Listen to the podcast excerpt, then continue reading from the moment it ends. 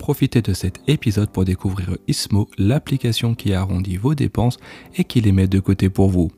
Votre argent reste accessible et vous rapporte des intérêts. J'utilise personnellement l'application depuis longtemps et j'en suis très satisfait. Téléchargez dès à présent l'application grâce au lien qui se trouve dans les notes de l'épisode et recevez 5 euros lors de votre inscription.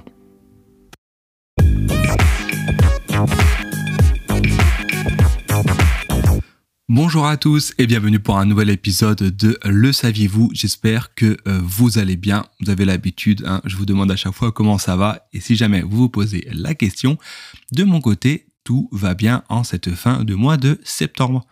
Aujourd'hui, dans cet épisode, euh, on va euh, parler de la manière dont on peut industriellement obtenir de la vanille et également du euh, colorant euh, rouge. Et si jamais, attention, si jamais vous êtes en train euh, de manger, surtout si vous mangez un yaourt à la vanille par exemple, je vous invite de faire une petite pause, le temps de digérer les informations que je vais vous donner d'ici quelques instants. Avant de commencer de rentrer en détail, n'hésitez pas à vous abonner si ce n'est pas encore fait, peu importe de la plateforme. Et si vous souhaitez soutenir le podcast pour le prix d'un café, vous pouvez le faire en faisant un petit don euh, d'un euro.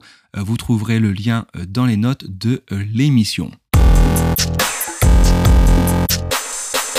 Alors comme je vous le disais en introduction, si jamais vous êtes en train de manger, n'hésitez pas à faire une petite pause quelques secondes. Alors déjà pour commencer, comme je vous disais, on va parler de la vanille. Est-ce que vous saviez qu'il existe un lien entre l'arôme vanille et le castor? Alors le castor, je pense que vous avez à peu près tous en tête à quoi, euh, de quoi il s'agit, de quel animal il s'agit. C'est forcément le petit animal, le petit rongeur qui construit euh, des barrages euh, au Canada.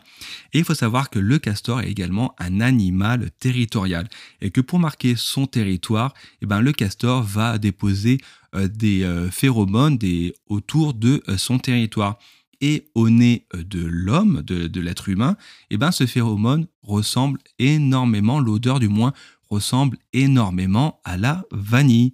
Et en fait, cette euh, odeur vient d'une substance que l'animal génère, et cette substance est nommée le castoreum.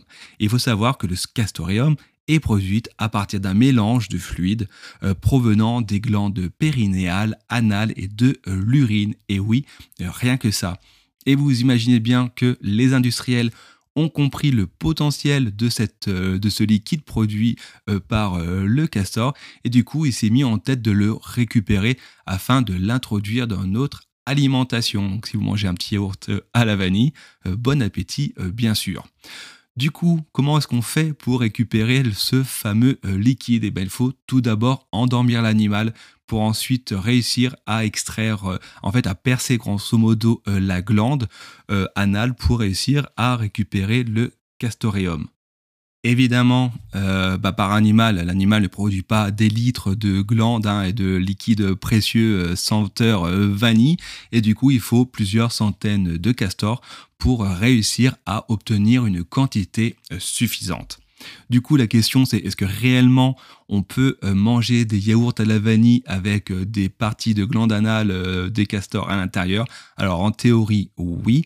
En pratique, on va dire que c'est plutôt non, car en fait, l'extraction est quand même assez coûteuse pour finalement le peu de quantité prélevée. Et puis aujourd'hui, la chimie arrive à recréer des arômes vanille, on va dire, de manière industrielle.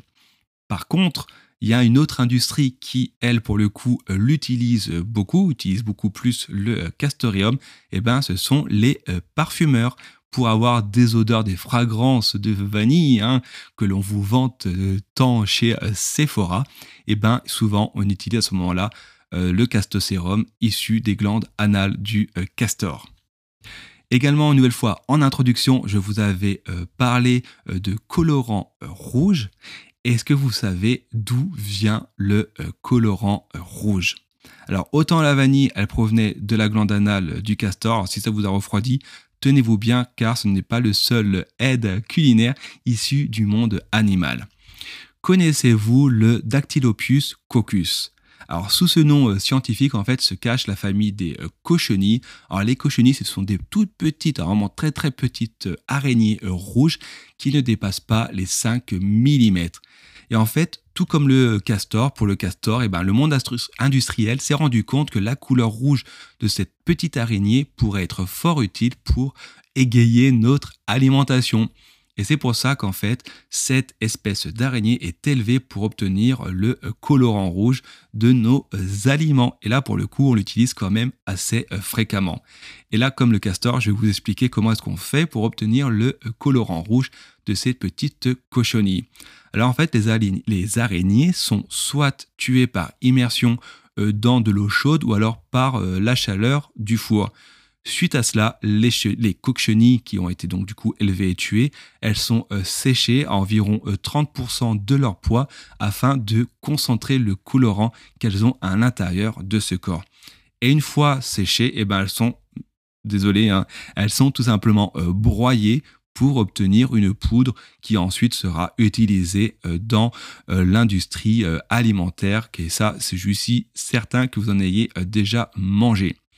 Pour information, au quotidien, ce colorant alimentaire est connu sous le nom de E120 et on en trouve pour le coup vraiment de partout, comme les yaourts, oui encore une fois les yaourts, une obsession dessus, euh, les sodas ou encore le euh, tarama. Et comme dirait l'autre, bon appétit bien sûr. On arrive à la fin de cet épisode. Une nouvelle fois, n'hésitez pas à le commenter, à partager avec vos proches et sur les réseaux sociaux. Je vous souhaite une bonne journée et je vous dis à très bientôt.